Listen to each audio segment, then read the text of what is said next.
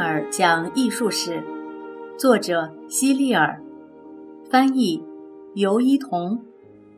第三部分，建筑。第二十二章，彩虹与葡萄藤。你有没有听过这首《赫雷修斯保卫大桥》？现在，谁愿意站到我的身旁，与我同守这座大桥？节选自诗歌《赫雷修斯保卫大桥》，这是我小时候最喜欢的一首诗。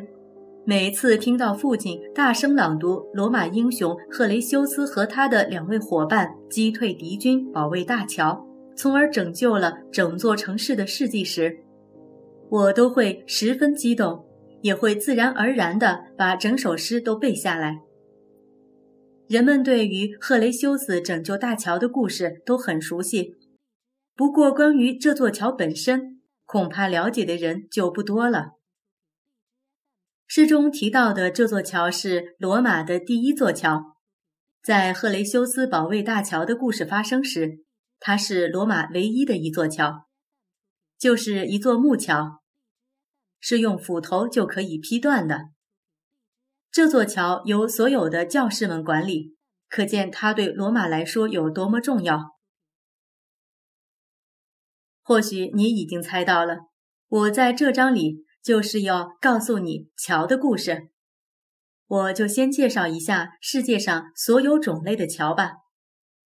你可能会觉得桥的种类很多，但实际上一共就五种。但少些更好。你可以很容易的记下来，不是吗？第一种是独木桥，架在小溪上的一根木头，就是最简单的独木桥。第二种是拱桥，拱桥的形状就像彩虹一样，中国就有许多美丽的拱桥。第三种是吊桥，对于小猴子来说，悬在两棵树之间的葡萄藤就是再好不过的吊桥了。第四种是悬臂桥，你拿着木板的一端，让它的另一端刚好触到旁边的桌子，但是不要放在桌子上，这就是一个简单的悬臂桥了。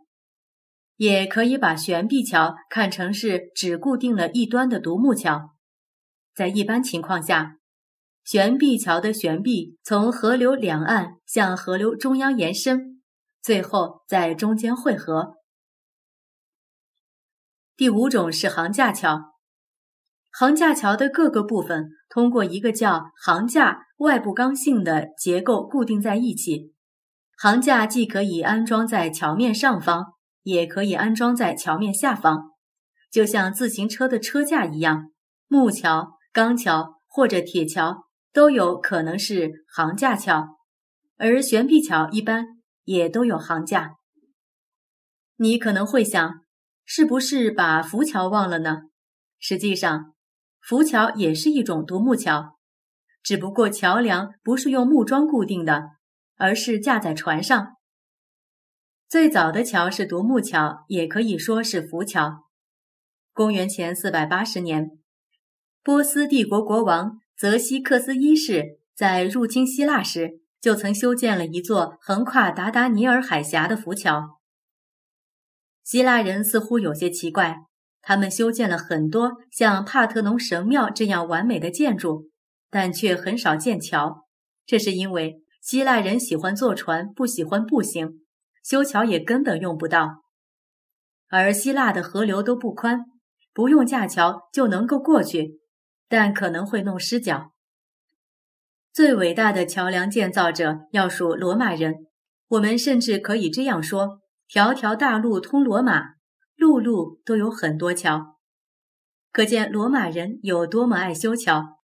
除了意大利之外，罗马人也在西班牙、法国、英国和奥地利修建了许多桥，这给人们出行提供了很多方便。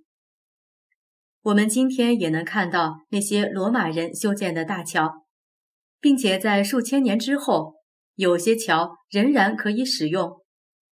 虽然当时的木桥已经不存在了，但是大部分桥都是石桥，而且石块都紧密地衔接在一起，几乎不需要填充灰泥灰。不过，罗马人修建的最大的桥，它们的用途有些特殊，你可能想象不到，它们竟然是用来引水的。在古希腊，如果你想洗澡，要么得用水罐去河边或井里打水，要么就是直接在小溪里洗。而罗马城却先进很多，这里的大部分房屋都有自来水，并且还有公共浴室。在盛满清澈河水的室内浴池，你可以尽情的洗个痛快。罗马城是怎样引来的水呢？这就是那些长长的高架渠的功劳。高架渠就是顶部早有水槽的石桥。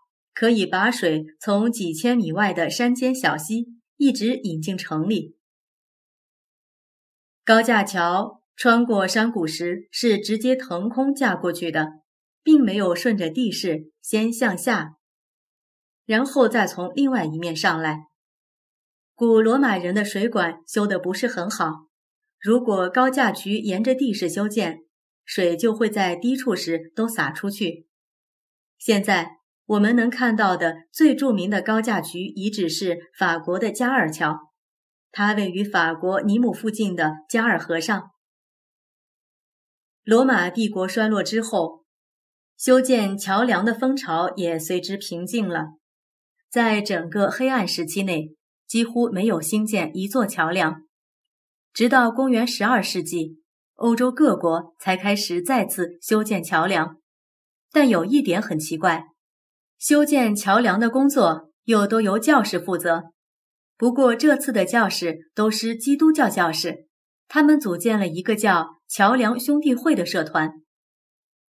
桥梁兄弟会的成员起初是在河流渡口修建一些供行人歇脚的小旅店，随后他们很快就开始修建桥梁了。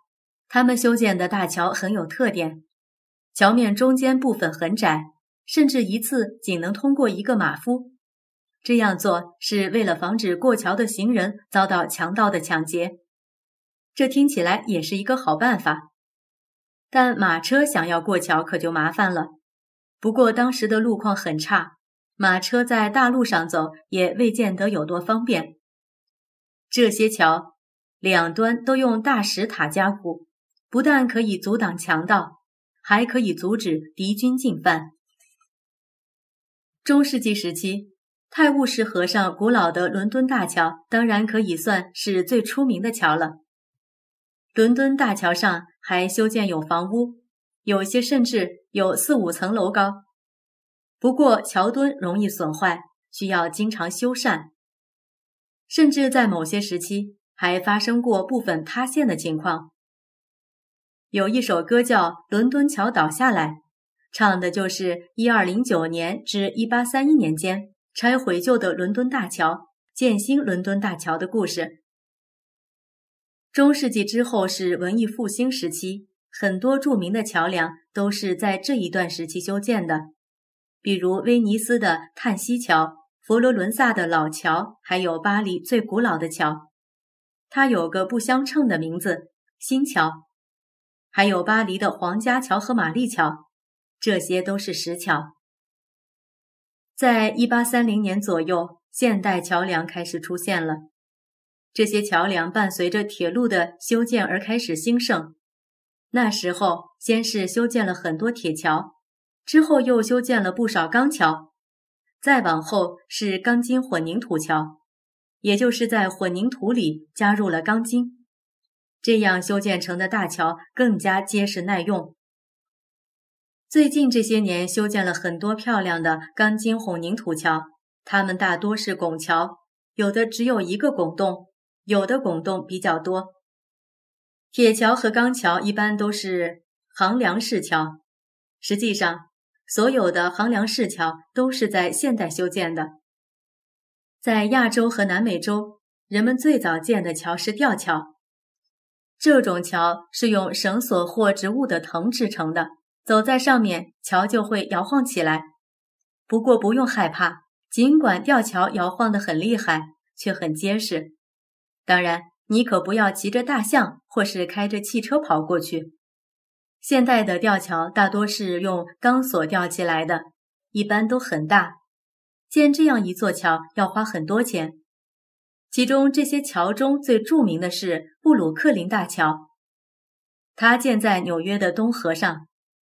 在布鲁克林大桥之后，人们又修建了很多更大的吊桥。不过，这座桥是所有吊桥中唯一一座怎么看都看不够的。它一直被称作是现代吊桥之父。即使是整群的大象从布鲁克林大桥上经过也很安全。实际上，它每天都承载了很多汽车。你出去旅游时，可以和桥玩个游戏，看你能不能说出它们的名称：是吊桥、悬臂桥。拱桥、横梁桥还是独木桥？每说对一次，给自己加十分。但如果你经过一座桥时，只注意到了桥上的栏杆和桥面，完全无法判断它的类型，这种情况就要扣掉五分了。你可以和好朋友互相比赛，看看谁能说出更多桥梁的种类来。在这章的最后，我想告诉大家的是。并不是所有的桥梁都很好看，但难看的桥梁远比难看的建筑要少得多。只要你用心观察，说不定在那些不好看的桥梁上，也会发现很多有趣的故事呢。比如，英国有一座桥是世界上最丑的桥之一，那座桥坐落在巴恩斯特珀尔，桥上有很多不一样大小的拱洞。这些拱洞的大小可不是建筑师设计的，而是由每个人捐赠多少钱决定的。